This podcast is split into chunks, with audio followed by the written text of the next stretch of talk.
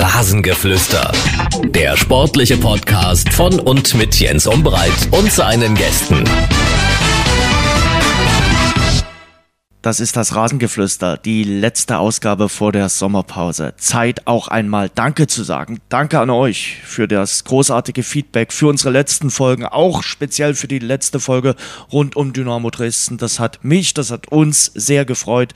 Danke dafür. Thema war jetzt nicht unbedingt das Schönste und Leichteste, aber ich glaube, das ist bei euch ganz gut angekommen. Danke auch an alle 5-Sterne-Bewertungen bei Spotify oder bei Apple Podcasts. Habe ich mich auch sehr drüber gefreut und danke natürlich auch an Radeberger Pilsener, die im letzten halben Jahr unser exklusiver Sponsor waren hier im Rasengeflüster. So, und jetzt gehen wir rein in die Folge 172 mit einem Stammgast und einem, der zum ersten Mal dabei ist. Auf geht's. Die Runde hat so noch nie gegeben. So zu dritt waren wir noch nie zusammen in der Runde. Ich freue mich sehr und äh, das sage ich mal gleich bei der Stelle mit dazu, äh, dass wir im halben Jahr wieder häufiger zueinander gefunden haben mit meinem Stammpartner, mit Sebastian Schuppan. Schuppi, schön, dass du in der Leitung bist. Ja, ich freue mich auch. Unglaublich schöne Runde und äh, wird hoffentlich eine schöne, eine schöne Zeit jetzt. Und äh, wir begrüßen ihn, Premierengast bei uns im Rasengeflüster. Es ist quasi das Rückspiel. Gut, mit Rückspielen habe ich zuletzt nicht so gute Erfahrungen gemacht, aber vielleicht läuft es ja heute besser. Er ist bekannt bei Twitter als G. Netzer, der Macher vom Rasenfunk oder vom berühmten Podcast Elf Leben. Endlich mal bei uns im äh, Podcast Rasengeflüster. Ich durfte neulich mal bei ihm zu Gast sein, Max Jakob Ost. Max, guten Tag. Hallo Jens, hallo Schuppi. Schön, dass das endlich mal geklappt hat. Und äh, wir beginnen mit einem Zitat von äh, Max, das er am Samstag äh, geschrieben hat und was fast 2000 Likes bekommen hat, weil wir wollen zunächst mal über die Champions League sprechen. Wir werden heute auch so ein bisschen über die ganze Saison sprechen. Wir werden natürlich auch noch mal ein bisschen über Dynamo Dresden sprechen, äh, auch wie sich der Fußball in den letzten Monaten entwickelt hat. Aber wir starten mal mit der Champions League. Und Max hat am Samstagabend geschrieben, Real Madrid ist wieder Mitschüler, der nie lernt, einen extravaganten und teuren Kleidungsstil hat und alle von oben herab behandelt. Am Ende des Schuljahres sind sie jedes Mal Klassenbester und haben genau das Mädchen im Arm, mit dem man selbst gerne zusammen wäre. Welche leidvollen Erfahrungen in der Schulzeit hast du denn gemacht, Max? Es hat natürlich nichts mit meiner Schulzeit zu tun.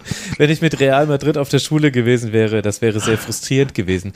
Ja, das ist natürlich ein bisschen äh, humorvoll gemeint, aber mhm. äh, was, was halt bei Real Madrid einfach irre ist, ist, also neben der Pointe, dass diejenigen, die den Wettbewerb Champions League im Grunde abschaffen wollten durch die Super League, dass die ihn jetzt gewonnen haben, was auch immer man davon halten will, aber dass die halt nie nervös werden, dass die einfach, für die ist halt ein Champions League Finale so wie für andere ein Achtelfinale. Die haben das einfach mhm. so häufig und die haben Spieler dieser Qualität, die zum Teil wahrscheinlich gar nicht mehr spontan sagen könnten, wann sie überall schon die Champions League gewonnen haben, dass die auch so ein Spiel locker runterspielen, bei dem sie gefühlt nur vier Torschüsse hatten. Und ich glaube, es waren sogar tatsächlich dann am Ende nur vier.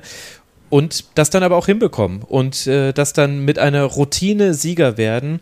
Und äh, das ist natürlich die ein bisschen weniger schöne Geschichte als äh, die, wenn es jemand mit viel Leidenschaft schafft. Also zumindest meiner Meinung nach. Ja, aber ich würde natürlich sagen, sie haben schwere Prüfungen geschrieben, äh, gerade in der K.O.-Runde. Wenn du ja. Paris raushaust, wenn du den Titelverteidiger Chelsea raushaust, wenn du den alten und neuen englischen Meister raushaust und dann irgendwie auch, ja, die Mannschaft äh, schlechthin mit dem FC Liverpool im Finale, dann hast du es am Ende doch verdient, oder Schuppi? Ja, definitiv. Das ist äußerst verdient, auch wenn es nicht immer schön war. Ne, das muss man, das muss man auch dazu sagen. Aber äh, am Ende kann es auch nicht immer nur Glück sein. Ne? Man kann ja jetzt sagen, im Champions League Finale, das war dann vielleicht ein bisschen glücklich, aber über so viele Runden kannst du eben nicht glücklich weiterkommen. Und äh, witzigerweise, mein bester Freund war mit seinem Papa vor Ort und äh, wir haben uns gestern getroffen und der Papa sagte mir, also ich weiß nicht, ob das am Fernsehen so rübergekommen sind, aber ich hatte immer das Gefühl, dass Real das Spiel gewinnt, weil die waren so, die haben sich so wohl gefühlt in dieser Defensivrolle, die wussten, irgendwann kriegen wir unsere Chance. Und ähm, ich hatte das am Fernsehen ehrlich gesagt nicht so das Gefühl. Also ich dachte schon, dass Liverpool die Initiative hatte und das eigentlich auch mehr verdient gehabt hätte, aber er sagte, da, die hatten eine Ausstrahlung, die sind da nicht zum Warmmachen gekommen und haben sich eigentlich sind nur rausgekommen, weil sie irgendwie raus mussten, nachdem das Spiel verspätet angepfiffen wurde. Und er sagte, die hatten einfach ein Selbstvertrauen ausgestrahlt, was seinesgleichen sucht.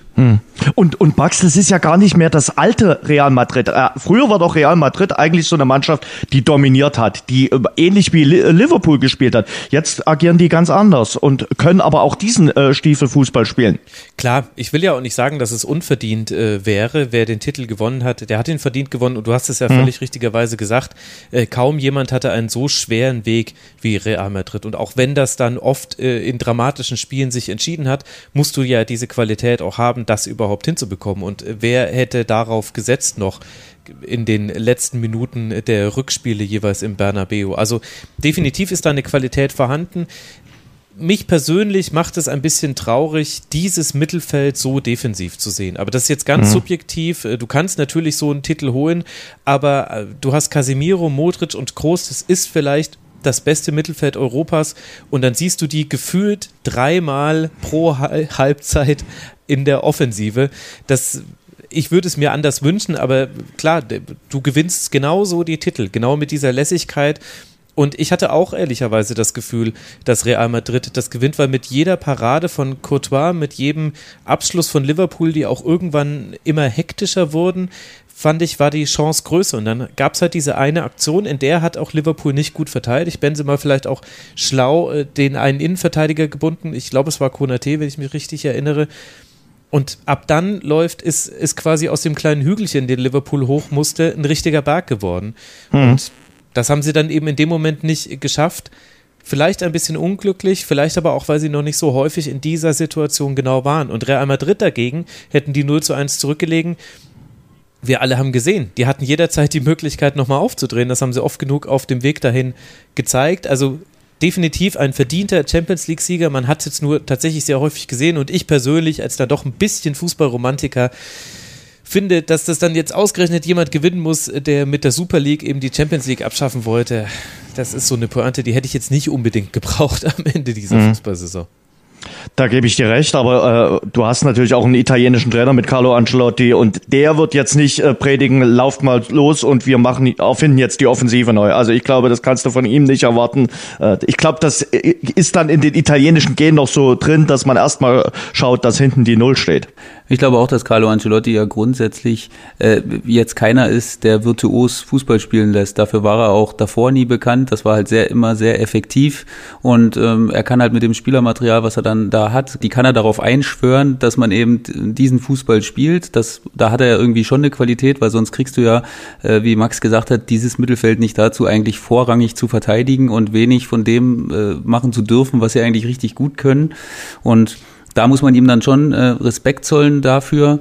Aber ja, es ist halt wirklich so schade gewesen, dass das Tor dann auch zu diesem Zeitpunkt fällt. Ich finde auch, da kann man Alexander Arnold nicht so wirklich einen Vorwurf machen. Das ist wirklich ein Ball, der eigentlich eher ein Schuss ist und äh, am langen Pfosten. Du kannst halt auch nicht jeden Zentimeter des Platzes verteidigen und irgendwo muss er stehen und das war dann eben fast ja, im, im letzter Instanz nicht, nicht zu verteidigen. Und naja, das ist dann ein bisschen schade. Ich habe es wirklich mit Liverpool gehalten, weil ich fand, äh, jetzt im Nachhinein, wenn man die Saison dann sieht, dann sind es halt zwei Pokalerfolge, äh, die sie gefeiert haben, aber äh, von den vier äh, Möglichkeiten waren das dann leider dann die zwei unattraktivsten am Ende. Und das ist einfach schade, weil so das hätte eine Saison für die Ewigkeit werden können und jetzt ist es eine gute Saison, aber keine sehr gute und auch keine ausgezeichnete.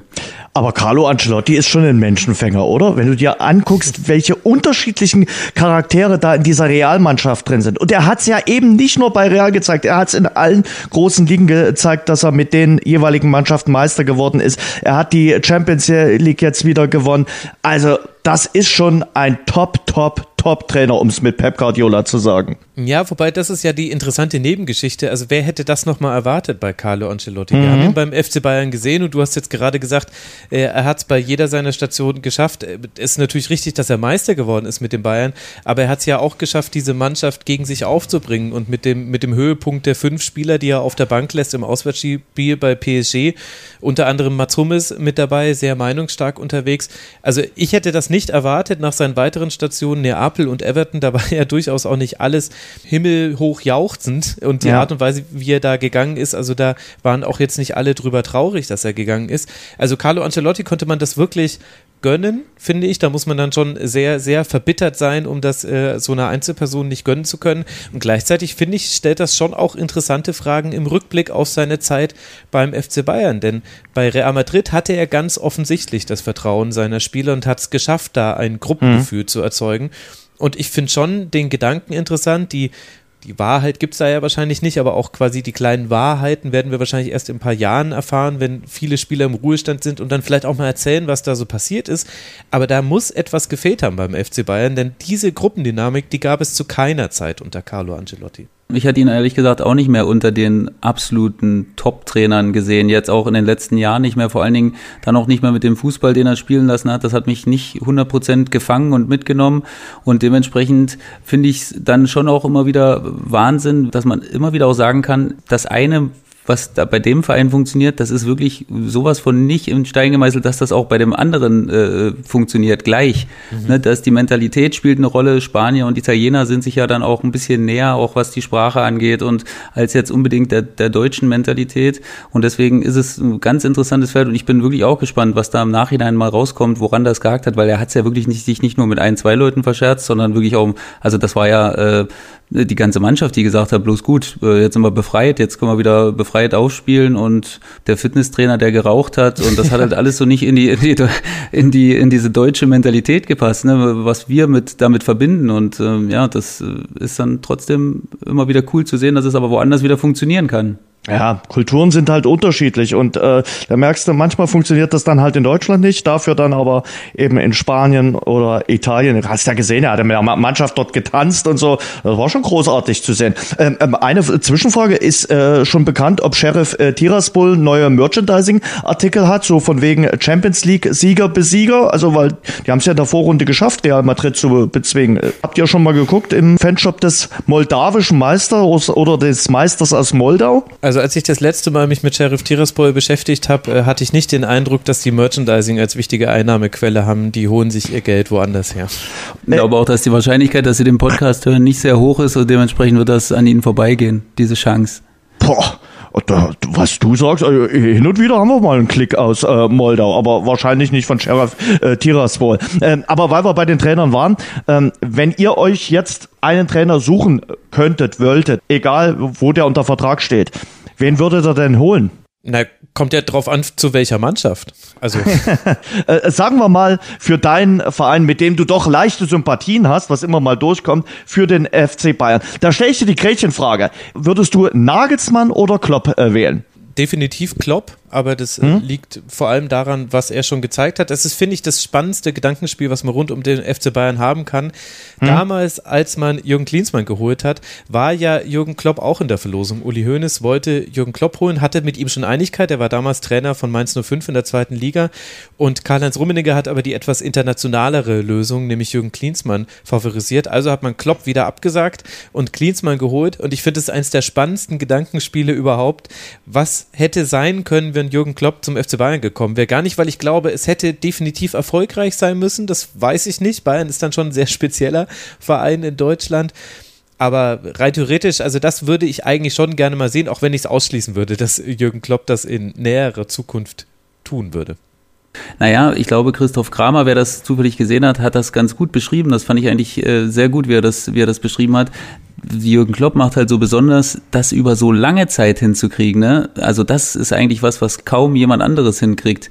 Diese Spannung hochzuhalten und wirklich die Topstars laufen immer noch im letzten Spiel äh, genauso viel wie, im, äh, wie in der ersten Saison unter Klopp. Und das ist halt ein Geheimnis, äh, was, was er auch nicht weitergeben kann, glaube mhm. ich, weil das einfach, das hast du oder das hast du nicht. Ich glaube nicht, dass er das jemandem beibringen kann, so zu werden. Und das immer wieder dieses, dieses herauszukitzeln, was nötig ist, damit die Spieler das machen, was er, äh, was er möchte. Und das ist, das macht ihn so besonders. Und ich glaube, er ist so der Trainer, den jeder gern haben wollen würde jetzt momentan. Auch vor Pep Guardiola bin ich relativ sicher.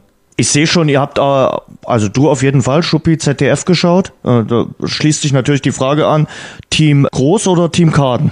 Ja, ich, ich weiß nicht. Ich, ich glaube, dass, dass es dass man schon auch fragen kann, warum was nicht so gelaufen ist, wie es hm. ist. Ich weiß nicht, ich habe das Interview auch live nicht gesehen. Ich war dann wirklich äh, relativ müde, auch aufgrund der späten Einstoßzeit und bin dann direkt ins Bett und habe das Interview nicht mehr gesehen, aber habe es natürlich gelesen und ja, glaube, dass die Vorgeschichte einfach äh, äh, ganz entscheidend ist, ne? dass wirklich Toni mhm. Groß mittlerweile nicht mehr als der Spieler gesehen wird, der jetzt schon fünfmal die Champions League gewonnen hat, sondern immer irgendwie so ein bisschen abgetan wird. Ja, der spielt ja gar nicht so viel Bälle geradeaus und immer nur quer und aber er ist ja die Person dafür, dass Fußball einfach aussieht, aber so, so, so kompliziert ist. Keiner verkörpert das so wie er. Jedes Mal, wenn man ihn spielen sieht, denkt man, ach, das, das, der macht ja nur die einfachen Sachen, der spielt immer nur die Pässe und lässt platschen. Oder, aber spiel mal da. Hm. Mach das mal so wie er. Das ist unmöglich das so hinzukriegen. Und deswegen, glaube ich, ist da auch ein bisschen verletzter Stolz, ist dann einfach in dem Moment zum Ausdruck gekommen. Ja, ich glaube auch, er hätte sich äh, so als zweite Frage nochmal eine äh, Frage gewünscht, fühlen Sie eine gewisse Genugtuung? Und die kam eben nicht. Und ich glaube, er fand, äh, ja, so die,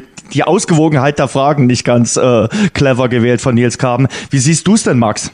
Naja, ich finde ehrlich gesagt am interessantesten daran, also ich habe erst das Niskaden-Interview gesehen und dann habe ich ganz schnell das Sauen angemacht, weil ich schon, hm? weil man ja schon sehen konnte, ah. Laura von Torra stand schon neben Groß und äh, da kam dann übrigens nach einer längeren Werbeunterbrechung kam dann das Interview mit Laura von Torra und das war halt nur Honig um den Mund geschmiert. Also äh, sie müssten ja eigentlich Sir Toni Groß heißen, hätte Sandro Wagner im Live-Kommentar gesagt und so weiter und wie toll sind sie denn eigentlich? Und da hatte er sehr, sehr gute Laune und das hat mich dazu gebracht, halt nochmal drüber nachzudenken, wie seltsam überhaupt diese, diese Form des Feed-Interviews ist. Mhm. Denn da sind ja die, die übertragenen Sender sind da in einem komischen Zwiespalt. Auf der einen Seite, also die, die die Rechte haben, etwas zu übertragen, die haben kein Interesse daran, kritisch zu sein. Die müssen aus jedem Spiel, aus jedem 0 zu 0 von Augsburg gegen Hoffenheim wird das tollste Spiel der Welt gemacht und natürlich hat sich da dann auch eine Form etabliert, die nicht viel mit Journalismus zu tun hat, wenn man ehrlich ist. Da ist Kritik nicht erwünscht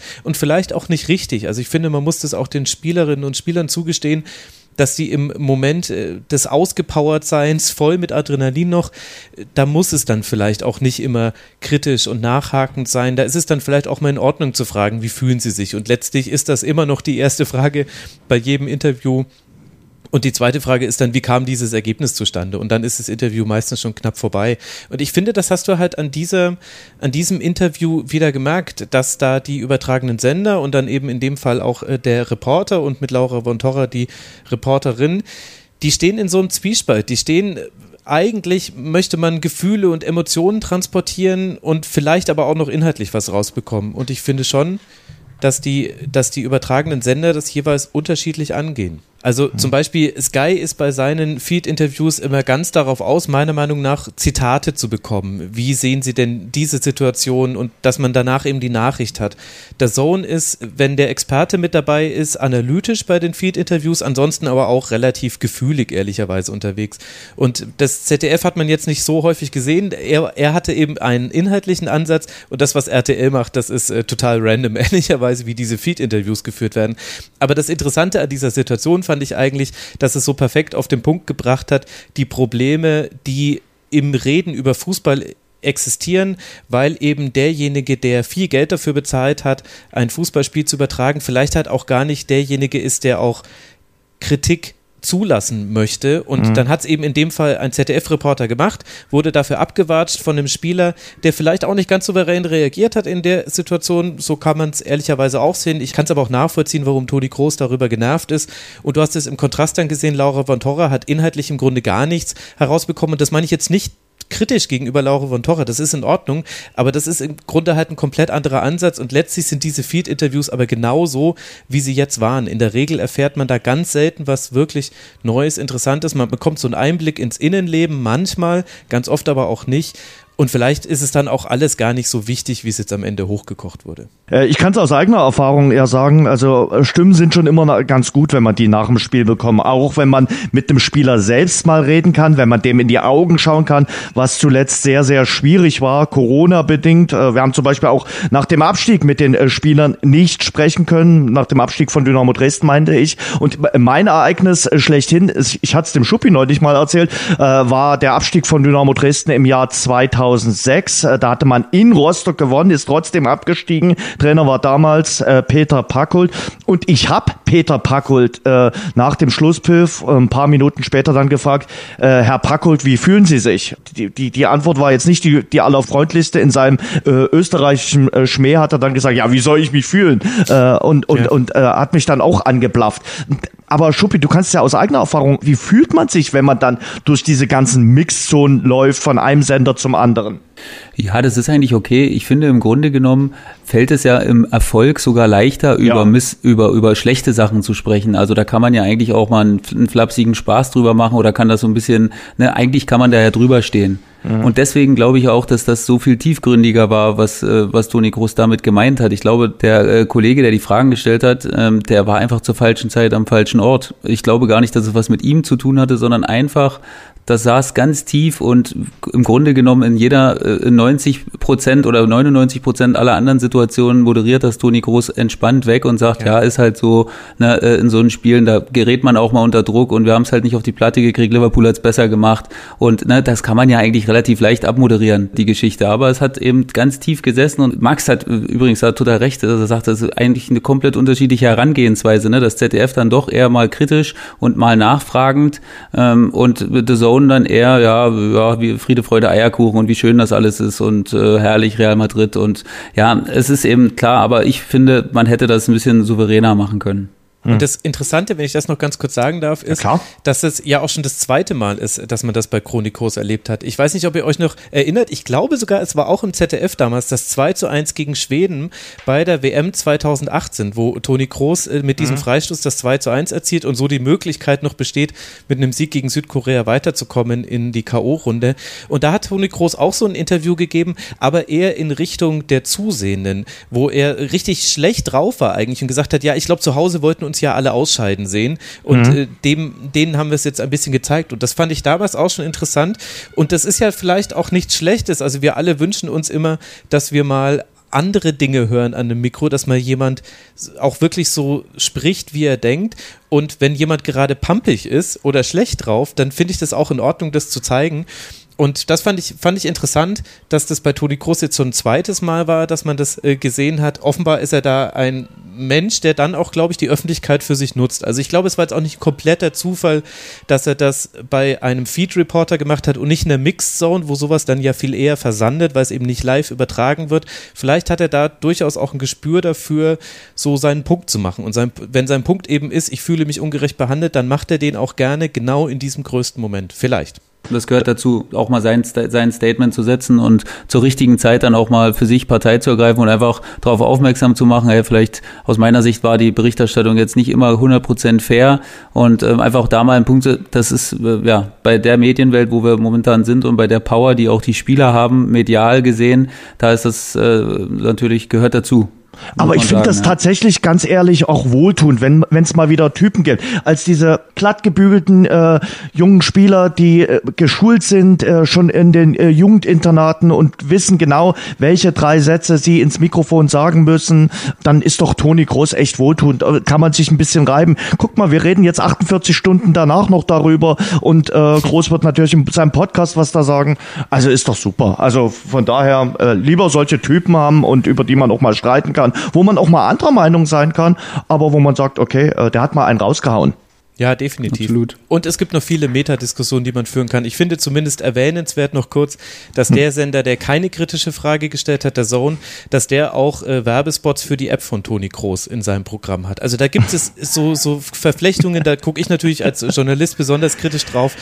Finde ich einfach bemerkenswert, nennenswert. Man muss es auch nicht überdramatisieren, aber komplett aus meinem Kopf raus kriege ich es dann ehrlich gesagt auch nicht bei so einer Situation, mhm. weil im ZDF laufen keine Spots für Toni Kroos. Verrat mir mal, wie hast denn du die Finalorte oder die Organisation der Finals, speziell Europa League als auch Champions League, Paris und Sevilla gesehen? Die haben sich aus ganz unterschiedlichen Gründen, glaube ich, äh, jetzt nicht mit Ruhm bekleckert. Ja, definitiv. Also das ist, äh, da, da müsste auch die UEFA selbstkritisch in die Fehleranalyse gehen. Ich weiß allerdings nicht, ich weiß allerdings nicht, ob die Selbstkritik, ob das so das Hauptfach der UEFA ist. Es scheint ja nicht zu sein. Aber das ist schon einfach irre, dass sowas heutzutage passiert. Aber letztlich zeigt es aus unterschiedlichsten Gründen. Also es äh, war jetzt nicht bei beidem die UEFA schuld und wie gesagt, man müsste da detailliert drauf gucken. Aber letztlich zeigen beide Fälle, sowohl Sevilla als auch jetzt Paris, wie schlecht der Umgang mit Fußballfans ist. Und dass die einfach oft nicht behandelt werden wie Menschen oder wie eine Masse, der man erstmal positiv gegenübersteht, sondern wie etwas, das man lenken muss, von dem eine latente Gefahr ausgeht. Und ich finde, das müsste in den Vordergrund rücken, wenn man jetzt mal beide Events zusammenfasst, die ja ganz unterschiedlich ausgeprägt waren, wie Fußballfans behandelt werden, das ist einfach nicht gut. Und ohne, dass ich jetzt Fußballfans verherrlich werden würde, auch da haben wir ja genügend Gegenbeispiele gesehen. Ich meine, das muss ich euch beiden jetzt ja auch nicht erzählen. Ihr wart ja mit vor Ort unter anderem bei einem der Gegenbeispiele und jetzt in Frankreich bei Saint-Etienne zum Beispiel auch. Aber aber das sind zwei Extreme eines Spektrums, glaube ich. Und du wirst, wenn du einmal und als Auswärtsfan unterwegs warst, gerade auch im Ausland, gerade Spanien ist da, also Sevilla, da haben ja auch die Dortmund-Fans vor einigen Jahren schon ihre Erfahrungen gemacht. Und im Grunde jeder Fan bestätigt dir, dass der erst mal auswärts gefahren ist. Wie du da behandelt wirst, das ist vielleicht auch nicht unbedingt der höchste aller Standards und ich glaube, das hat man an diesen beiden Fällen, die sehr unterschiedlich sind, aber dadurch, dass sie jetzt so nah aneinander gefallen sind und beide im Aufgabenbereich der UEFA liegen, halt dann doch zusammengehören, das hat man, glaube ich, daran gesehen und ich finde, darüber sollte man durchaus mal sprechen. Mhm. Ich finde eben auch, das Eingestehen von äh, Fehlern fällt nicht nur der UEFA schwer, auch äh, wenn man so die französischen Politiker äh, hört, äh, da, da, ist dann auch ganz schnell, ja, es, es, sind die englischen Fans schuld gewesen. Anstatt man sagt, naja, vielleicht hat bei unserem Sicherheitskonzept auch nicht alles so funktioniert, wie es hätte funktionieren äh, sollen. Also wenn ein Finale 35 Minuten zu spät angepfiffen wird, dann muss schon einiges vorgefallen sein, finde ich. Definitiv. Und man muss auch daraus mitnehmen aus solchen Vorfällen, man darf im, im Eifer des Gefechts, wenn so etwas passiert, du darfst dann auch solche Quellen wie eben den Veranstalter, die UEFA oder eben die Polizei, man darf die nicht als neutrale Informationen betrachten und deren Informationen einfach uneingeordnet weiterverbreiten. Das haben einfach jetzt viele Beispiele gezeigt. Das sind beteiligte Akteure, die nicht neutral sein können in dem Moment. Das, was da jetzt auch noch im Nachgang passiert, ist eine Schande. Es ist wirklich, es ist erbärmlich, wie da mit dem Finger auf die Fans gezeigt wird, obwohl es wirklich unzählige Berichte inzwischen gibt, die das klar widerlegen. Es lag nicht an den Fans, dass das so eskaliert ist. Es lag äh, definitiv auch nicht an den Liverpool-Fans, eher noch an einigen äh, Lokalen, die sich offenbar darunter gemischt haben. Dazu gibt es jetzt so viele Berichte und da muss man dankbar für sein, dass es diesen Journalismus gibt, der das jetzt aufarbeitet. Also das ist wirklich etwas, das das finde ich sehr richtig, dass du es auch nochmal ansprichst, Jens. Das kann man nicht so akzeptieren und äh, das dürfen auch wir nicht einfach so hinnehmen. Und wir dürfen und müssen das, glaube ich, auch im Hinterkopf behalten, auch für die Zukunft das, das normale Verhalten in solchen Fällen ist, mit dem Finger auf jemanden zu zeigen. Und ganz oft wird dann auf die Fans gezeigt, nicht immer zu Unrecht. Also ich will jetzt nicht sagen, alle Fans sind Heilige, aber es wird halt gerne auf Fans gezeigt, weil die schlechter organisiert sind, weil die sich, weil die einen schlechten Leumund haben bei vielen äh, Zusehenden von solchen großen Events und weil sie sich eben auch nicht wehren können. Und weil jetzt, also wenn man die englische Presse verfolgt, die sind immer noch dabei, das aufzuarbeiten. In der deutschen Presse aber zum Beispiel, auch aus nachvollziehbaren Gründen, ist es gar kein großes Thema mehr. Und dann bleibt vielleicht eher tatsächlich dieses Narrativ hängen, die Liverpool-Fans fahren. Was ja nochmal doppelt bitter ist, weil das wir schon mal erlebt haben bei einem ganz anderen Vorfall, Hillsborough und, äh, und bei der Heisel-Katastrophe. Es ist echt tragisch, dass man sowas im Jahr 2022 noch besprechen muss, finde ich. Ja, das zeigt immer mal wieder diesen kleinen Spruch, dass die, äh, die Täler äh, deutlich tiefer sind, als die Höhen hoch sind, quasi. Ne? Also man wird viel lieber über das berichten, was negativ ist. Ja. Man schert nur noch Leute über einen Kamm gerade. Das ist ja nicht nur im Fußball so, das ist überall so. Und ähm, diese Kultur, keine Verantwortung mehr übernehmen zu wollen für das, was man gemacht hat, das ist halt also eine fürchterliche Entwicklung für mich, weil einfach das auch für mich zum, zur Weiterentwicklung eines Menschen dazugehört, Fehler zu machen. Man kann sich nur weiterentwickeln, wenn man Fehler macht und dementsprechend gehört es auch dazu, Fehler einzugestehen. Mhm. Und äh, wenn man das nicht mehr machen möchte, aus welchen Gründen auch immer, dann, dann sind wir doch an einem Punkt angelangt, wo es, wo es einfach nur noch, wo es einfach nur noch unschön ist. Also das macht doch auch keinen Spaß. Was lernen wir denn unseren Kindern auch? Ne? So nach dem Motto, du kannst alles machen, was du willst, aber du darfst nur nie gerade stehen, du darfst nicht Verantwortung dafür übernehmen. Sag immer andere sind schuld. So, das ist, was geben wir denn da so für, für ein Beispiel ab? Das ist für mich einfach, einfach unschön und äh, eine Entwicklung, der ich wirklich sehr, sehr kritisch gegenüberstehe und die mich auch so ein bisschen äh, nachdenklich macht. Dem ist so. Hat eigentlich Roland Wirkus bei dir angerufen, äh, Schuppi, äh, der Sportchef von Borussia Mönchengladbach? Lucien Favre scheint ja jetzt abgesagt zu haben und du konntest ja dieser Rückholaktion der Gladbacher Borussia sowieso nichts abgewinnen. Also äh, siehst du dich bestätigt. Anscheinend ja. Also, aber ich glaube nicht, dass es unbedingt an Gladbach lag am Ende des Tages, dass, äh. äh, dass Favre nicht mehr Trainer oder nicht nochmal Trainer geworden ist, sondern er an Favre selbst. Er möchte jetzt mhm. auf einmal nicht mehr in Deutschland arbeiten. Ja, okay. Da hat nicht alles so geklappt mit den Spielern, die er haben wollte oder mit der sportlichen Ausrichtung. Und deshalb ist man jetzt nicht übereingekommen. Überhaupt so das Trainerkarussell in der Bundesliga. Max, müssen wir uns daran gewöhnen, dass im Sommer so viele Trainer gewechselt werden? Wir dachten ja schon im, im letzten Jahr, mein Gott, was ist denn los? Da waren es vor allem die ganzen Spitzenvereine. Aber jetzt äh, 2021 reloaded. Auch in diesem Jahr gibt es jede Menge Trainerwechsel in der Bundesliga. Ja, also scheint jetzt zumindest kurzfristig ein Trend zu sein. Ich weiß nicht, ob das so bleiben wird, aber vielleicht zeichnet sich halt ab, dass es war schon immer so, dass die Trainerposition diejenige war, die du am einfachsten verändern kannst und deswegen Trainer auch oft aus Gründen gehen müssten, die nicht immer nur zu 100 Prozent in der Verantwortung von Trainern lagen. Aber es ist eben einfacher, den Trainer zu wechseln, als ich sag mal fünf bis sechs Spieler auszutauschen, gerade mhm. im aktuellen Transfermarkt, der sich ja auch nochmal durch Corona verändert hat. Also das ist schon interessant, vor allem, dass alle Vereine, also ich kenne keinen Verein, der nicht predigt, dass man langfristig planen muss und dass man, dass man eine Strategie einmal festlegt und da dann aber auch dahinter stehen muss, auch durch die Täler, durch die man durchgeht, um auf Schuppi zu referieren von vorhin. Aber ich glaube, insgesamt spricht das halt nicht dafür, dass das Trainerscouting besonders äh, gut ist bei den Bundesligisten. Denn ansonsten läge man nicht so oft daneben und es gäbe auch nicht so oft einen, äh, also einen Wechsel im Spielstil der Trainer, die dann kommen. Ich finde, es gibt auch ein Positivbeispiel. Pellegrino Matarazzo beim VfB Stuttgart und damit Sven Mislintat und die restliche Führung des VfB, die haben, glaube ich, genau das gemacht. Die haben sich mhm. überlegt, welche Art von Fußball wollen wir haben, welcher Trainer verkörpert die und deshalb waren sie, glaube ich, auch in der Lage, auch in der sehr schlechten Zeit des VfB an Matarazzo festzuhalten, mit ihm im Zweifel sogar wahrscheinlich in die zweite Liga zu gehen. Das ist das eine Gegenbeispiel, was man in dieser Saison hatte. Aber du siehst, dass es eben bei ganz vielen anderen Teams so nicht ist, dass man sich auf eine Philosophie festgelegt hätte. Und ich meine, Adi Hütter jetzt bei Borussia Mönchengladbach, was, was war dahinter die Idee? Wofür sollte Adi Hütter stehen? Warum musste es jetzt dann enden? Auch wenn man sicherlich auch ganz viele Gründe auch im Kader sehen könnte, zum Beispiel.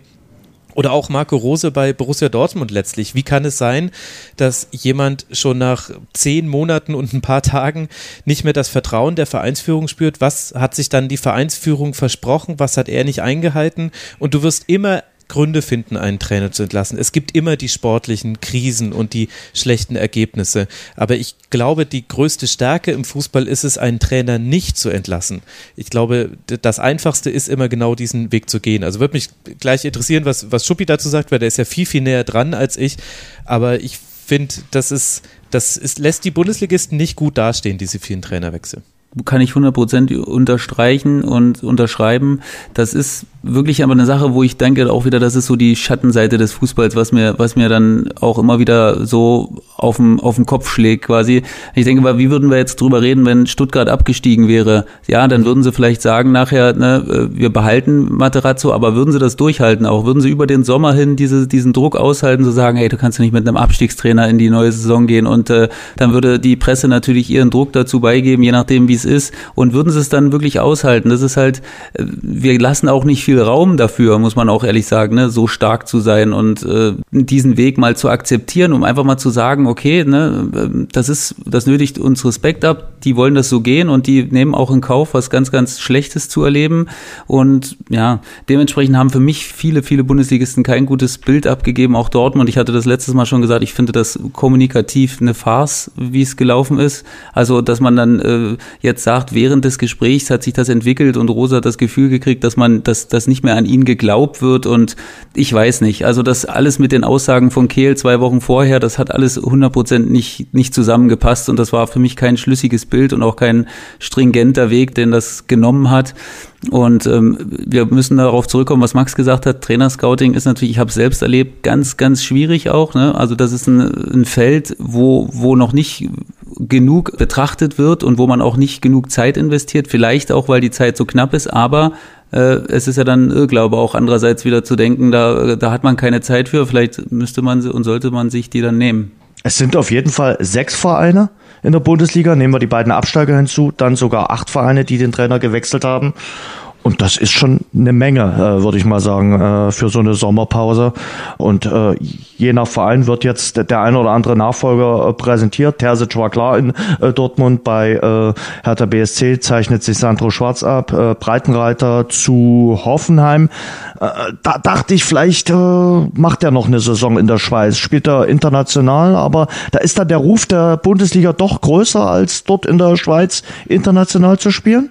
Davon kann man in dem Fall ausgehen. Ansonsten würde er jetzt nicht zu Hoffenheim wechseln, die ja den internationalen Wettbewerb verpasst haben. Also was dann genau die Gründe waren, weiß ich nicht. Das können, können ja auch persönliche Gründe sein. Da stecke ich nicht tief genug drin und vielleicht geht ein da auch gar nicht alles an. Aber gerade Breitenreiter, finde ich, ist so ein ganz interessantes Beispiel. Also ich lasse mich gern vom Gegenteil überzeugen und ich muss auch sagen, ich habe die Saison des FC Zürich nicht verfolgt. Deswegen steht es mir jetzt nicht zu, über seine jüngeren sportlichen Leistungen zu urteilen. Ich hatte ihn aber halt in seiner Zeit in der Bundesliga nicht als einen Trainer in Erinnerung, der dem Erfolg so unbedingt auf der Stirn geschrieben hatte und den ich auch sofort in Verbindung gebracht hätte mit einem so hochtalentierten, aber auch noch sehr entwicklungs bedürftigen Kader wie Hoffenheim. Hm. Also das kann auch sehr gut gehen. Ich meine, da bin ich nicht der Experte, aber das ist zum Beispiel eine der Trainerentscheidungen, das ist ähnlich wie letzten, in der letzten Saison Max von Bommel zum VfL Wolfsburg, wo man sich auch so gedacht hat, okay, also das kann funktionieren, aber ob das wirklich passt, muss sich erst erweisen.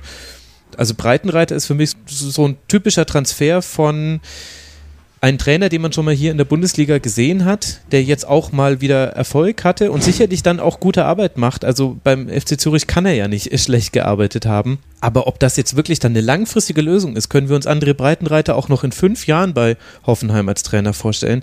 Ich weiß es nicht. Also mir fehlt dafür noch die Fantasie. Was man, was man auch immer wieder sagen muss, und das habe ich auch selbst erlebt, auch wenn man jetzt, wenn ich bei vielen Vereinen hinter die Kulissen geschaut habe, ist man doch am Ende ein bisschen enttäuscht, weil am Ende die Entscheidung für Trainer oder Manager, die gesucht werden, am Ende doch wieder im direkten Umfeld landen und man sich irgendwie von jemandem beeinflussen lässt. Mensch, nimm doch den, nimm doch den man nimmt sich nicht genug Zeit, auch mal wirklich ganz andere Leute anzuhören, die man nicht kennt, von denen man, von denen man kein Bild hat bisher oder von denen man noch nichts gehört hat und hört die sich einfach an und versucht, versucht andere Wege zu gehen. Ne? Das war jetzt, wie Max das gesagt hat, so ein typischer Move, der war jetzt erfolgreich. Jetzt, jetzt, jetzt muss es passen bei uns. Jetzt, das passt schon. Ne? Mhm. Da, da kriegen wir erstmal keinen Gegenwind, dass wir den holen. Das ist der Schweizer Meistertrainer und Zürich war ewig nicht Meister. Es muss ja eine besondere Leistung gewesen sein.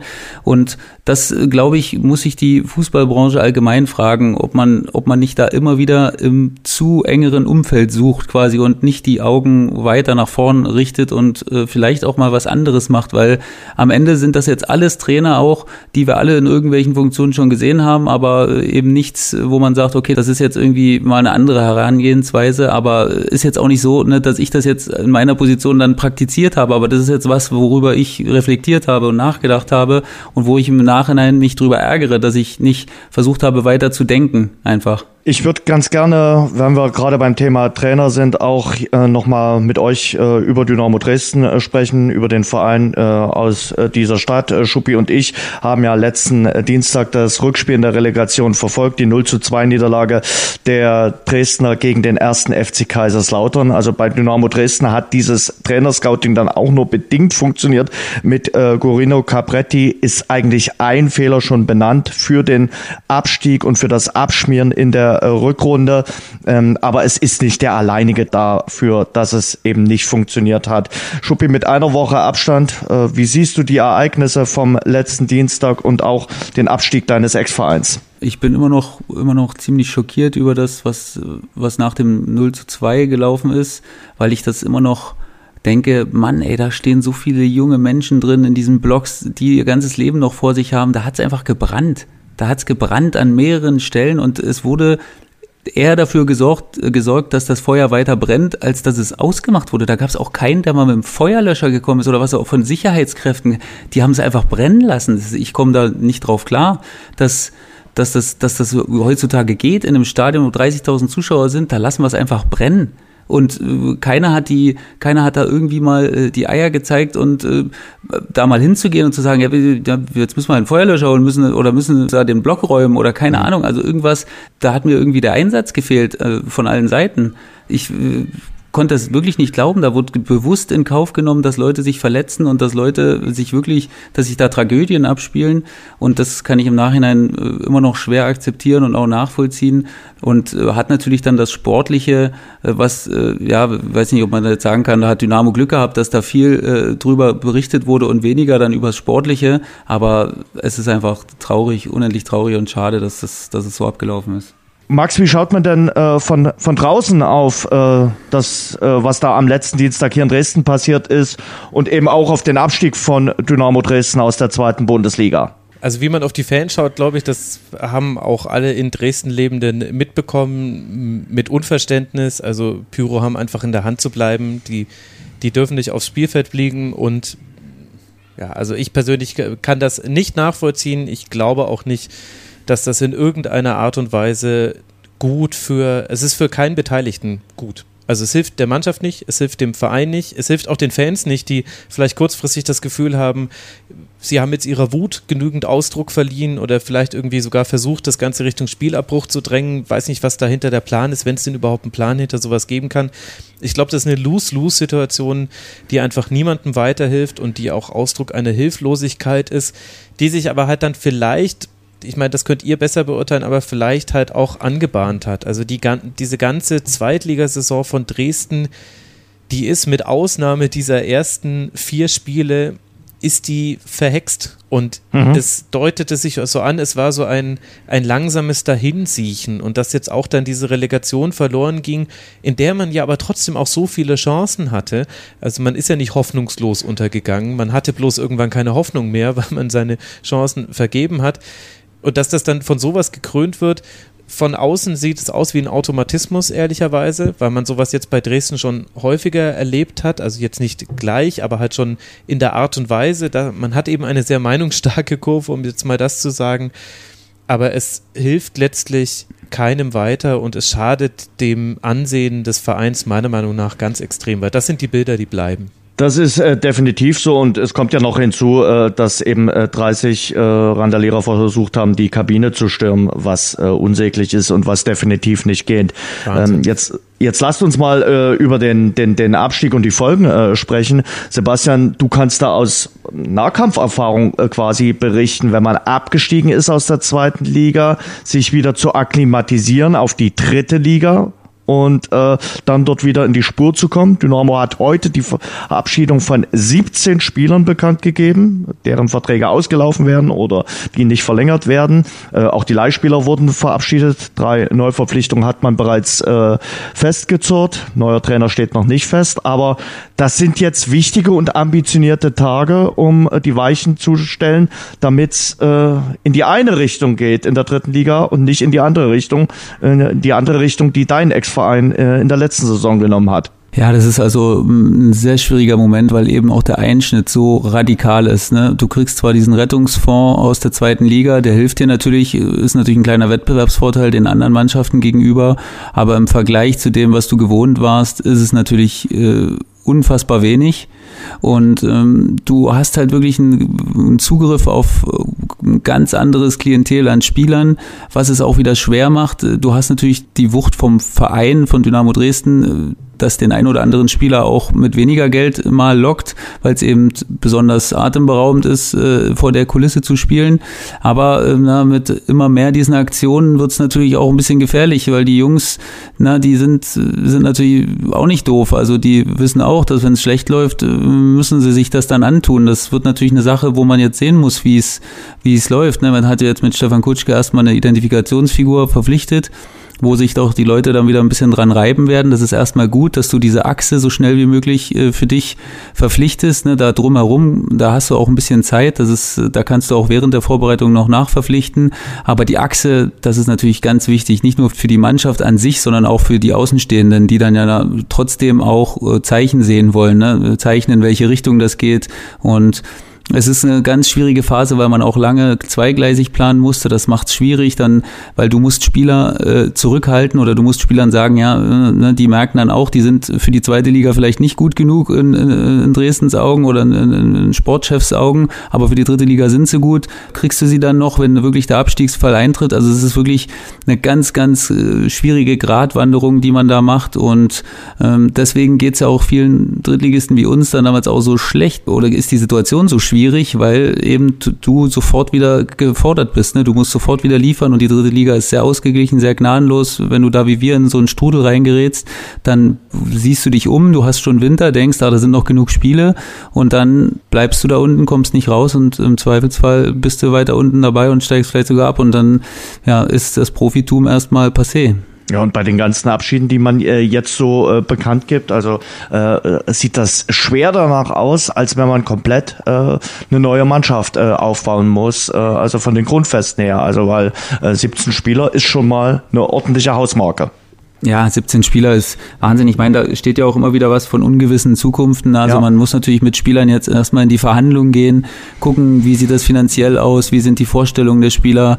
Ne, da gibt's jetzt natürlich noch mit Mai und Löwe, das sind natürlich Leute, die man eigentlich halten müsste, dass man, wie gesagt, dieses Korsett äh, zusammenhält und dass man in Broll äh, auch noch als, als Identifikationsfigur, der auch, der auch ein Typ ist, einfach, dass man vielleicht diese Achse nach vorne sich beibehält und ähm, dann schaut, dass man noch den einen oder anderen frischen reinkriegt, dass man auch noch mal ein bisschen, ja, wie man immer so schön sagt, frisches Blut in den Kader bekommt und auch so dieses Abstiegsseuche so ein bisschen ab, abschweift an sich, dass mhm. man nicht, äh, auch nicht zu viele behält, weil das war eben bei uns zum Beispiel, wir hatten auch 15 Verträge und das war eigentlich schon fast zu viel. Oft hat man zu mir gesagt, ja, das ist doch super, dass du so viele Verträge hast. Na, da hast du jetzt nicht so, da stehst du nicht vor einem Komplettumbruch. Aber im Nachhinein hat sich halt gezeigt, dass es vielleicht besser gewesen wäre, noch mehr auszutauschen, weil du eben das aus nicht aus den Knochen auch nicht so leicht rauskriegst aus den Jungs so ein so ein so ein Jahr ne wo wo du einfach nur auf die Mütze gekriegt hast wo du so wenig Punkte geholt hast ähm, und da ist es manchmal auch gut Bewegung in so einen Kader reinzukriegen ja, mit äh, Kammerknecht und Scherbakowski hat man ja auf jeden Fall schon Spieler jetzt geholt, die in der dritten Liga sich auch ganz gut auskennen. Ähm, also es wird auf jeden Fall äh, spannend, äh, wie sich äh, Dynamo Dresden mit Blick auf die äh, nächste Saison äh, dann aufstellen wird und ob man sofort wieder angreifen kann. Oben es hängt natürlich auch vieles äh, an der Trainerfrage. Äh, die gilt es, ich glaube, das wissen alle Beteiligten zeitnah äh, zu klären äh, bei äh, Dynamo. Ja, und du kommst halt wirklich in eine saustarke dritte Liga. Ich glaube, das darf man halt nicht unterschätzen. Also das hat ja Schuppi gerade ganz gut ausgeführt, was das bedeutet für, für einen Verein, auch innerhalb von kürzester Zeit so viele Entscheidungen treffen zu müssen. Aber du kommst ja in eine Liga, wo 60, Mannheim, Osnabrück, Saarbrücken, die vielleicht eigentlich sogar schon dieses Jahr hätten aufsteigen sollen, die auch extrem viel Pech hatten. Dann die Zweitvertretungen, über deren Sinnhaftigkeit man in der dritten Liga ganz wunderbar diskutieren kann, die aber halt definitiv jemand sind, der dir auch Punkte klauen kann und zwar auch mhm. in den dümmsten Situationen. Du hast mit Duisburg eine Mannschaft, die ja total äh, enttäuscht hat letztlich, die aber jederzeit die Möglichkeit hat, noch drauf zu satteln. Rot-Weiß also Essen feiert sein Comeback äh, und das wird auch sehr lautstark und stimmungsvoll. So ein Aufsteiger ja. hat ja einen Haufen Euphorie dann auch immer mit mit äh, im Gepäck. Absolut. Also das wird wirklich, das ist wirklich eine ganz bedrohliche Situation. Und gleichzeitig glaube ich, dass Dresden inzwischen muss man das wahrscheinlich schon davon ausgehen. Dresden ist nicht die einzige Mannschaft in der dritten Liga, die auch damit punkten kann, dass man guten Heimsupport hat. Und Dresden ist aber vielleicht dann die Mannschaft, die jetzt langsam immer mehr Negativbeispiele sammelt, dass dass Spieler sich vielleicht, ich weiß es nicht, aber vielleicht dann auch manchmal überlegen, ja klar habe ich guten Heimsupport, wenn es gut läuft, aber wenn es schlecht läuft, will ich eben nicht das transparent lesen, in 90 Minuten habt ihr die Stadt äh, verlassen zu haben oder will eben mhm. äh, in die Kabine gejagt werden. Also ich glaube, das kann auch wirklich langsam ein Negativargument gegen Dresden werden und das ist halt extrem extrem fatal, weil es ist sowieso wahrscheinlich schon schwierig in diesem engen Markt der Drittligisten Spieler von sich zu überzeugen, denn du kannst es nicht mit Geld machen. Das ist bei Dresden nicht möglich, wie bei vielen anderen auch. Also gehe ich zumindest davon aus. Männer, äh, wenn ich euch frage, was war euer Highlight der abgelaufenen Fußballsaison, was fällt euch da so ein? Also generell gesehen muss ich sagen, dieses Auswärtsspiel von Eintracht Frankfurt beim FC Barcelona, ja da war alles drin, was den Fußball toll macht, inklusive einer absurd langen Nachspielzeit wegen der technischen Probleme für den Schiedsrichter, inklusive eben der ganzen Fangeschichte drumherum und eben natürlich dann auch der Sache, dass Eintracht Frankfurt weitergekommen ist. Das war für mich so wholesome, sagt man ja heutzutage dazu. Also sprich, äh, alle Facetten wurden da bedient der Sachen, die ich an Fußball liebe. Ich glaube, das war das eine Highlight, was auch noch in zehn Jahren bleiben wird, wenn ich an die Saison zurückdenke, international gesehen. Ja, es war irgendwie so auch der wohlige Moment. Die Fans sind wieder zurück. Nu kam eine deutsche Mannschaft, gewinnt beim FC Barcelona. Äh, irgendwie hat man gesagt, ja, jetzt ist es wieder schön. Ähm, wir haben dann später auch gemerkt, dass es nicht alles wieder so schön ist, aber trotzdem, das war irgendwie eben weil die Frankfurter auch diese Europa League so ernst genommen haben und äh, da tatsächlich gerockt haben, war das was Feines. Schuppi, fällt dir noch was ein? Ja, also klar, an Frankfurt kommt man natürlich als Fan der deutschen Vereine nicht vorbei. Aber ich fand auch, dass der DFB-Pokal dieses Jahr viel zu bieten hatte mit eben den beiden Top-Favoriten, die für ihre Verhältnisse sehr, sehr zeitig ausgeschieden sind.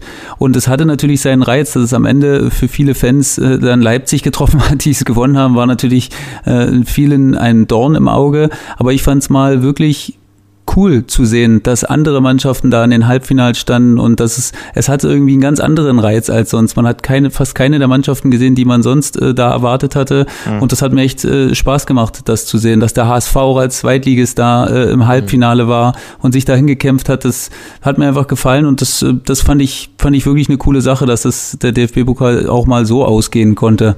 Und trotzdem hat man ja irgendwie das Gefühl, Max, das ist auch immer die Frage, die du ja auch immer mal gerne in den sozialen Medien und auch gerne mal diskutierst. Boah, wie geht's weiter mit dem Fußball? Und äh, haben wir uns so ein bisschen auch in den letzten zwei Jahren äh, vom äh, Fußball entfremdet? Ich glaube, die Ansätze waren auch schon vor Corona äh, da, aber mhm. Corona diente so ein bisschen auch als Katalysator für das Ganze. Die Menschen haben gemerkt, Mensch, Samstagnachmittags um halb vier gibt's auch andere Dinge, die ich machen kann, als mir in der Bundesliga Augsburg gegen Fürth anzuschauen.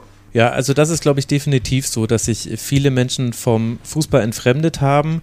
Vielleicht ist es aber auch so, dass wir das heutzutage mehr mitbekommen, als das früher der Fall war, durch eben soziale Netzwerke zum Beispiel, dass eben jeder, der, der sich verabschiedet vom Fußball, tut es ja auch laut. Oder viele, die das getan haben, tun das laut. Ich glaube, generell ist so eine Verschiebung zu merken. Es war schon immer so, dass der Fußballfan im Stadion war vielleicht nicht ganz so wichtig, wie es hätte sein sollen. Alle Entwicklungen des Fußballs haben damit zu tun, oder die letzten Entwicklungen, dass Fußball eine Fernsehsportart geworden ist, immer mehr. Und vielleicht ist es aktuell auch gerade so eine Situation, dass auch die deutschen Fußballfans vielleicht gar nicht mehr die Bedeutung haben, die sie meiner Meinung nach zumindest haben sollten. Ich glaube, es geht um andere Märkte, die erreicht werden. Auch jetzt aktuell liest man wieder Zitate von wichtigen Menschen aus der ersten Männer Bundesliga, die sagen, naja, bei der Auslandsvermarktung müssen wir dringend mehr erlösen und das ist auch richtig aus deren Perspektive zeigt aber halt auch, wo der Fokus hingeht. Ich glaube, dass da gerade etwas dem Fußball verloren geht, dem deutschen Fußball zumindest, ähm, was man vielleicht erst in zehn Jahren greifen wird können, was da fehlt in Zukunft in den Stadien. Also ich glaube, es ist gerade eine ganz ganz schwierige Phase für den deutschen Fußball und vielleicht merkt das noch gar nicht so sehr, weil scheinbar war ja dann doch wieder alles gut am Ende der Saison. Du hast mit Eintracht Frankfurt einen Europa League-Sieger aus Deutschland, du hattest den von Schuppi angesprochenen viel spannenderen DFB-Pokal, als er früher war, du hattest überraschende Mannschaften in der Bundesliga, Union Berlin, der 1. FC Köln, der SC Freiburg, hätte man alle nicht so weit oben erwartet. Du hattest mit dem VfB Bochum eine Mannschaft, die die gegen Dortmund und gegen Bayern vielleicht die zwei Highlight-Spiele dieser Bundesliga-Saison hingelegt hat. Beide gewonnen, beide bis mal vier Tore erzielt. Also es gab ganz, ganz viele tolle Geschichten, die es einfacher machen, darüber hinwegzusehen, dass es eben, glaube ich, schon so ist, wie du sagst, dass sich einige Menschen vom Fußball verabschiedet haben, die auch nicht wiederkommen werden. Ich hatte das Gefühl, bevor die Fans wiedergekommen sind, dass es wirklich viel schlimmer wird noch. Also, dass es, dass es viel mhm. weniger Interesse gibt der Leute. Und ich habe jetzt aber für mich so das wahrgenommen, dass ich auch selbst, ich habe es an mir selbst gemerkt, dass es mir das wieder sehr viel Spaß gemacht hat, Fußball zu schauen. Viel, viel mehr als in der Corona-Zeit, logischerweise, weil die Zuschauer einfach, einfach so, so, so sehr dazugehören, was es dann den Sport ausmacht. Und ähm, ich bin trotzdem gespannt, weil ich das natürlich auch sehe, dass, dass diese Vermarktungsgeschichte dass das immer mehr in den Fokus gerät und dass es, dass Sachen wirklich nur darauf ausgerichtet werden, in welche, wo haben wir drei Tage Zeit, irgendwo hinzufliegen und dann irgendein Spiel zu machen, so wie früher, wo äh, Max bei Elf Leben äh, äh referiert hat, wie die, wie die Bayern-Mannschaft da äh, innerhalb einer Bundesliga-Woche da zu irgendeinem Freundschaftsspiel nach irgendwo hingeflogen ist, Gibraltar und äh, da mhm. gespielt hat, um nur um 3,50 Euro zu verdienen. Das äh, sehe ich wirklich auch äußerst kritisch und das wird sich aber nicht ändern. Ich gehe davon aus, dass es, dass es sich weiter in diese Richtung entwickelt und ähm, diesen Spagat für die Vereine äh, hinzubekommen, ist äh, eigentlich fast nicht möglich, weil sie, wie gesagt, den Fokus völlig äh, der eigenen Fans verloren haben da gibt es auch einen ganz guten Test, den man machen kann. Ich habe ja hier zwei fußballinteressierte Menschen, aber könnt ihr mir innerhalb von zehn Sekunden sagen, welche drei Gegner die deutsche Männernationalmannschaft bespielt jetzt in den nächsten Wochen? England, Italien, Ungarn. Okay, ja, Jens, Jens du, kann du es. Sehr nicht. gut.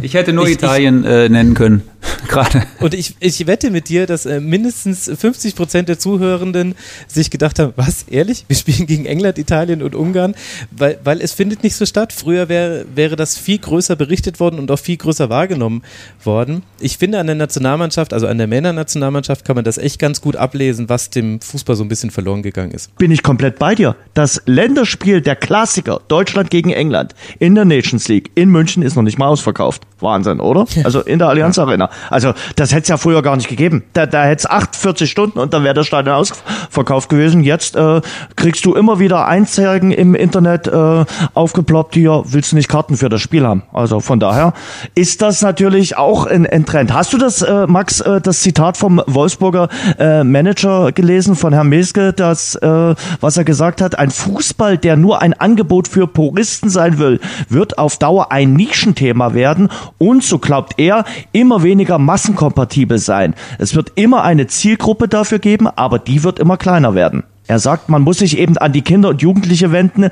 Die gehen äh, nirgendwo mehr hin und äh, schauen sich 90 Minuten jetzt ein Fußballspiel an. Die sind da nicht mehr nur noch auf eine Sache fixiert.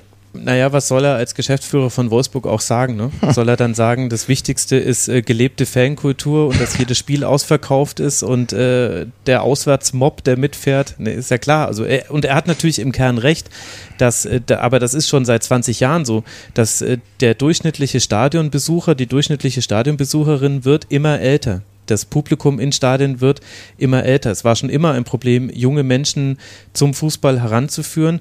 Und jetzt hat sich dieses Problem noch verstärkt. Zum einen durch eben Faktoren wie zum Beispiel E-Sports. Das ist eine komplett eigene Sportart, die wahrscheinlich wir drei gar nicht so wirklich durchdringen und wo es für uns auch schwierig ist, das anzuerkennen, dass das überhaupt gleichbedeutend neben dem Fußball steht.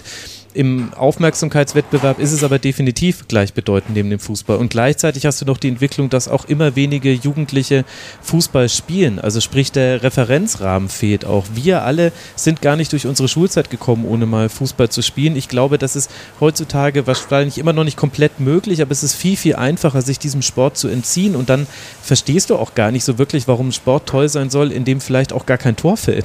Also es ist ja eigentlich eine bizarre Sportart, wenn man mal drüber nachdenkt, dass ein Spiel nur zu 0 ausgehen kann und im Grunde gar nichts passieren kann, dass es aber auch 4 zu 3 ausgehen kann und ganz, ganz viel passiert. Also ich verstehe den Ansatz, den er hat und die, die jungen Menschen sind ein Problem für den Fußball, weil die sich eben nicht mehr in der Art für Fußball interessieren, wie er sich vermarktet, nämlich äh, über 90 Minuten den Sport zu gucken und dann eben in der Halbzeit teure Werbeplätze verkaufen zu können.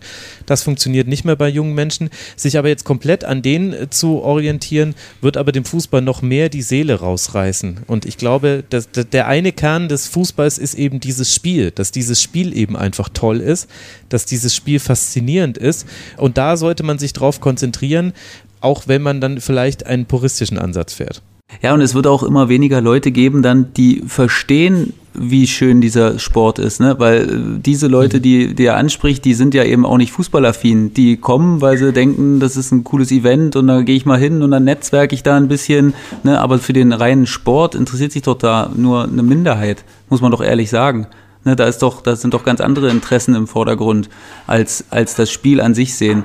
Und äh, somit äh, verliert der Fußball 100% so seine Seele. Das ist, das ist ganz sicher, weil es einfach nicht mehr um den Sport geht, sondern um ganz, ganz viele Sachen um den Fußball herum, aber eben nicht im Kern um das Spiel.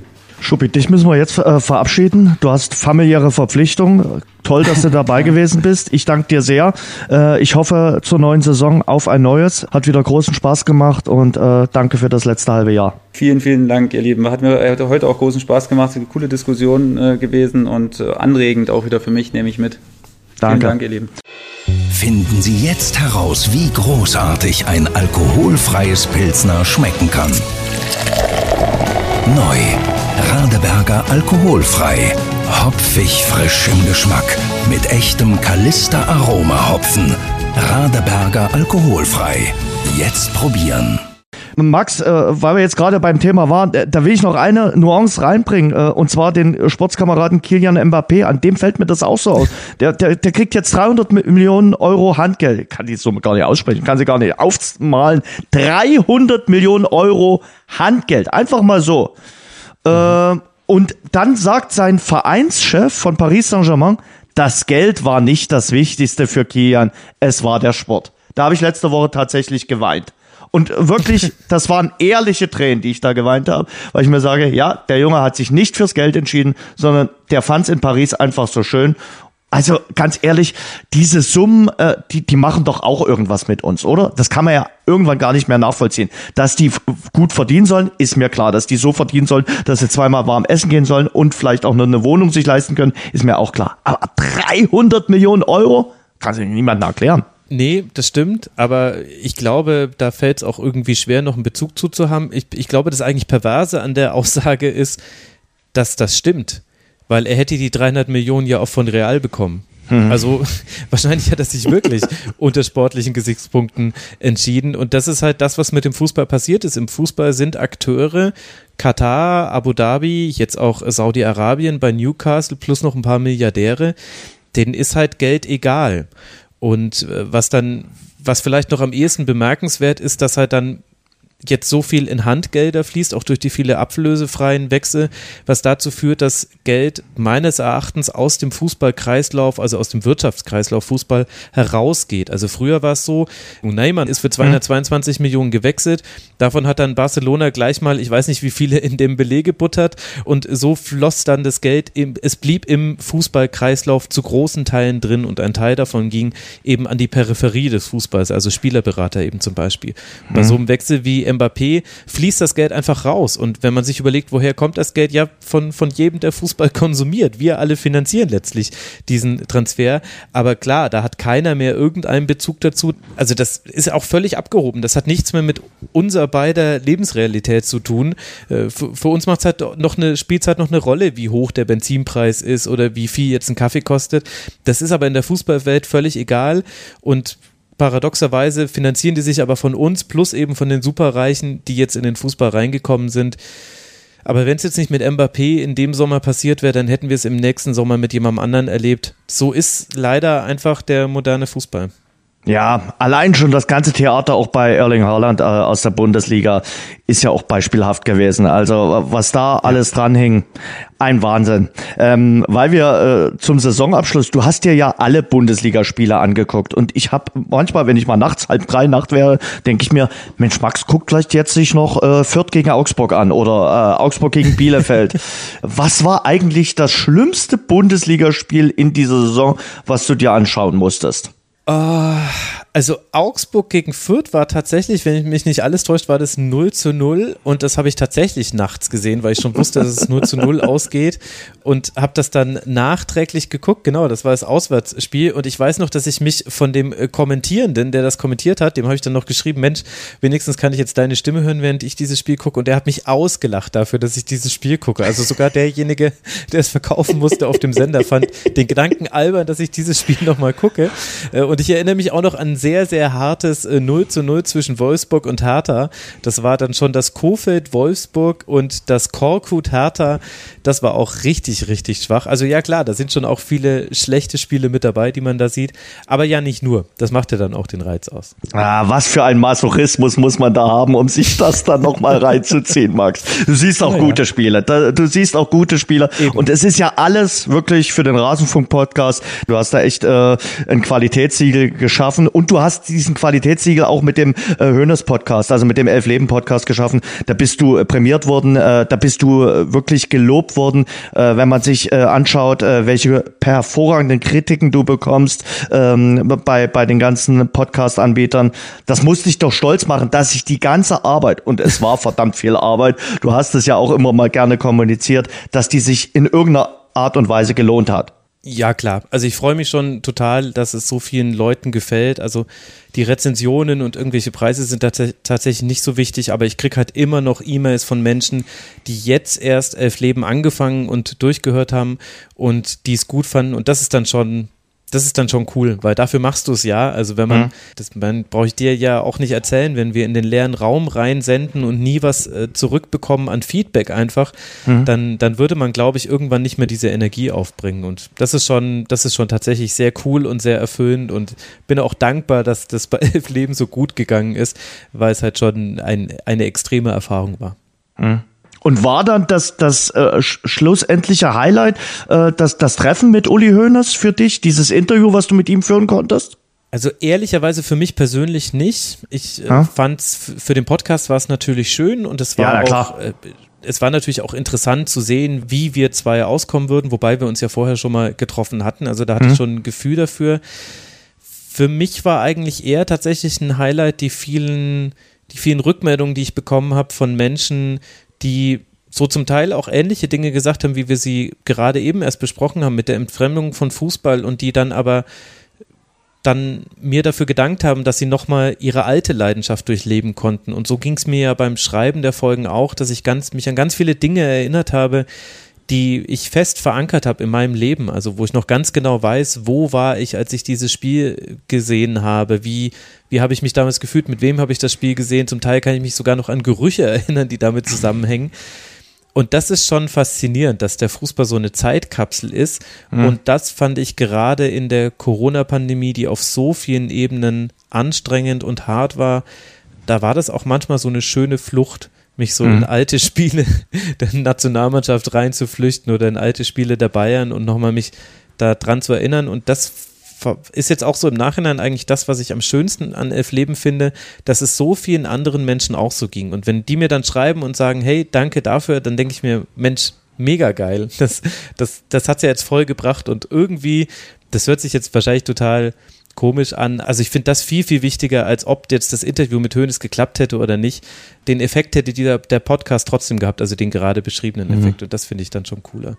Das mit den Gerüchen finde ich gerade sehr, sehr interessant. Ich bin auch so ein Mensch, der mittlerweile vieles mit, mit Gerüchen adaptiert und äh, habe jetzt gerade mal kurz drüber nachgedacht. Ich finde auch früher hat es in Stadien auch anders gerochen, oder? Also natürlich ja. äh, nikotinbedingt, ja, weil, weil, weil die Menschen viel mehr geschlotet und geraucht haben und manche hätten es ohne Zigarette gar nicht ausgehalten. Das schaffen sie heute. Aber äh, der Duft war doch ein anderer früher, oder? Ja, vor allem, weil dadurch, dass die Stadien früher nicht so häufig überdacht waren, hattest du ja. noch viel öfter den Geruch von äh, nassem Karton zum Beispiel oder, oder nasser, nasser Kleidung auch. Ja. Äh, heutzutage riecht es irgendwie überall gleich. Es riecht ein bisschen nach Rasen, das liebe ich auch. Es riecht äh, ein bisschen nach Bratwurst und es riecht halt nach den zwei Rauchern, die du dann doch im Block auf jeden Fall hast. Oder im schlimmsten Fall hast du aber irgendwelche Vapor und dann riecht es auf einmal nach Maracuja und man weiß nicht, woher das auf einmal kommt. Oder ich war jetzt beim Pokalfinale beim SC Freiburg und muss sagen, da hat hat es ziemlich häufig nach Gras gerochen und zwar nach dem anderen Gras. Wobei ich das vor dem Elfmeterschießen auch verstehen konnte. Da hätte ich mich, glaube ich, auch damit beruhigt, wenn es so mein, mein, mein, Interesse dahin ginge. Aber ja, ich finde auch, dass, dass äh, so wie Stadien sich jetzt immer ähnlicher aussehen, so riechen die jetzt auch immer gleich. Hat irgendwie nach diesem Spritzbeton und nach Bratwurst. Sag äh, ganz kurz, äh, Podcast, du bist ja nun wirklich drin in der Materie, auch äh, Fußball, Sport-Podcast. Wo geht denn äh, die Entwicklung hin? Ich habe so ein bisschen den Eindruck, ähm, Delis sind momentan angesagt, machen doch äh, der ein oder andere Anbieter, setzt das auch im mhm. Fußballbereich um. Äh, oder ist es auch die, was du jetzt mit, mit der Hönes-Geschichte gemacht hast, äh, dass man sich um äh, Geschichten kümmert, dass man auch äh, Geschichte versucht zu erzählen? Äh, wo, wo geht da der Trend hin? Also ich glaube, es ist beides. Also, und es hängt aber sehr stark davon ab, wer die Akteure sind, die das mhm. machen. Also es gibt viele Menschen, die im Podcast-Bereich Geld verdienen wollen. Und da bieten sich zum Beispiel tägliche Formate an, weil du da in der Regel sehr hohe Downloadzahlen aggregierst über einen Monat, damit sehr attraktiv bist für, für zahlende Werbepartner und es auch ein Trend ist, den zum Beispiel so große Plattformen wie Spotify befeuern, die wollen kurze Podcasts haben, die wollen nicht die drei Stunden Sendungen haben, die der mhm. Rasenfunk macht, weil davon hören die Leute eben in drei Stunden nur eine, sondern wenn die sich raussuchen können, wollen die natürlich ganz viele 15 Minuten Podcasts haben. Also das ist ein Trend. Ich glaube auch, dass der ganze geschichtliche und historische Bereich des Fußballs jetzt äh, wichtiger wird. Ich nehme das wahr, dass es viel mehr Retro-Formate gibt, auch zum Teil von professionellen Anbietern, äh, zum Teil aber auch von, von Hobby-Podcasterinnen und Podcastern. Mhm. Das äh, empfinde ich als sehr angenehm. Und was eben noch fehlt, sind so die großen, wie man wie man es nennt, Storytelling-Formate. Also ich habe mich immer gewundert, dass es solche Formate wie zum Beispiel ESPN 3430, mhm. was es ja auch als Podcast gibt, warum es sowas in Deutschland nicht gibt weil der Sport ja eben ganz fantastische Geschichten geschrieben hat und man ja auch außerhalb des Fußballs super auch noch an viele Protagonistinnen und Protagonisten herankommt. Der Fußball ist ja so, so, so ein bisschen sein eigenes Feld. Und ich habe aber das Gefühl, das wird jetzt immer mehr, weil das eben auch eine Sehnsucht der Menschen bedient, so wie es eben bei Elf Leben dann auch zu erfahren war. Also das scheint schon so ein Trend zu sein und generell, ich führe ja diese Liste der Fußball-Podcasts, die mir bekannt sind, die wächst einfach in jeder Woche an. Also ich mhm. weiß gar nicht, wie viele hundert Podcasts da inzwischen drauf sind. Das ist faszinierend, dass immer noch neue Podcasts mit dazukommen. Langsam geht auch der Trend weg zum äh, Ich bin ein Promi und deshalb rede ich über Fußball-Podcast.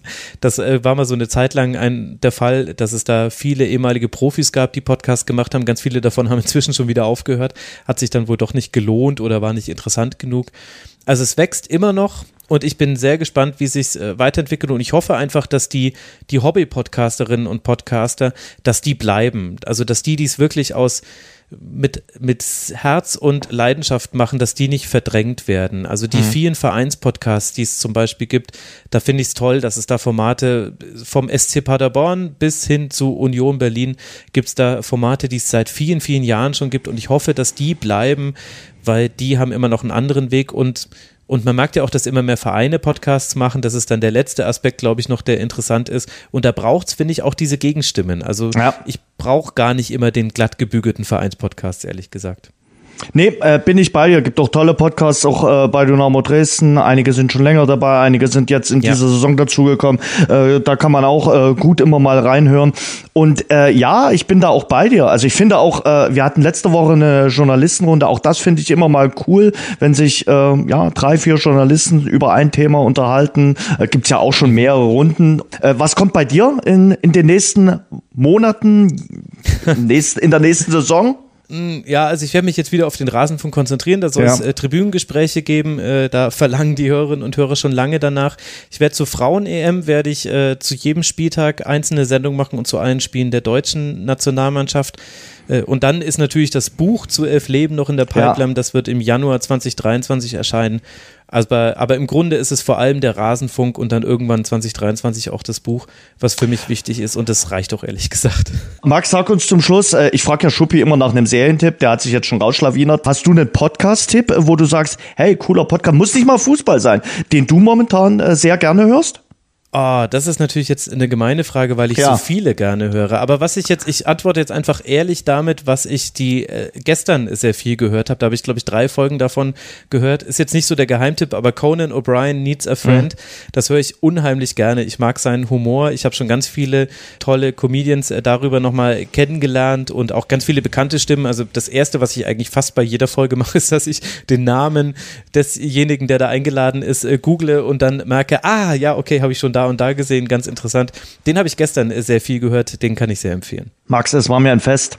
Ich wünsche eine schöne Sommerpause, wobei ja dann so richtig Sommerpause nicht ist, weil Frauen EM und äh, du dich darum äh, kümmern musst. Äh, ich hoffe trotzdem etwas äh, Entschleunigung bei dir und äh, weniger Nachtsessions mit Augsburg gegen Fürth oder Augsburg gegen Bielefeld, sondern erstmal ein paar ruhige Tage in der Sommerpause. Viel Spaß mit der Frauen EM und dann auf ein neues in der Saison äh, 2022, 2023. Viel Glück für die Zukunft. Dankeschön. Danke dir sehr, sehr gerne und ich kann dich beruhigen, Augsburg gegen Fürth oder Bielefeld wird es frühestens ja. erst in einem Jahr wieder für mich geben. Pass auf dich auf, Dankeschön. Danke Danke. Danke. Ciao. Max Jakob Ost und Sebastian Schupan waren zu Gast in Folge 172 im Rasengeflüster, der Fußball-Podcast, exklusiv mit Radeberger Pilsner. Tradition verbindet, Leidenschaft vereint.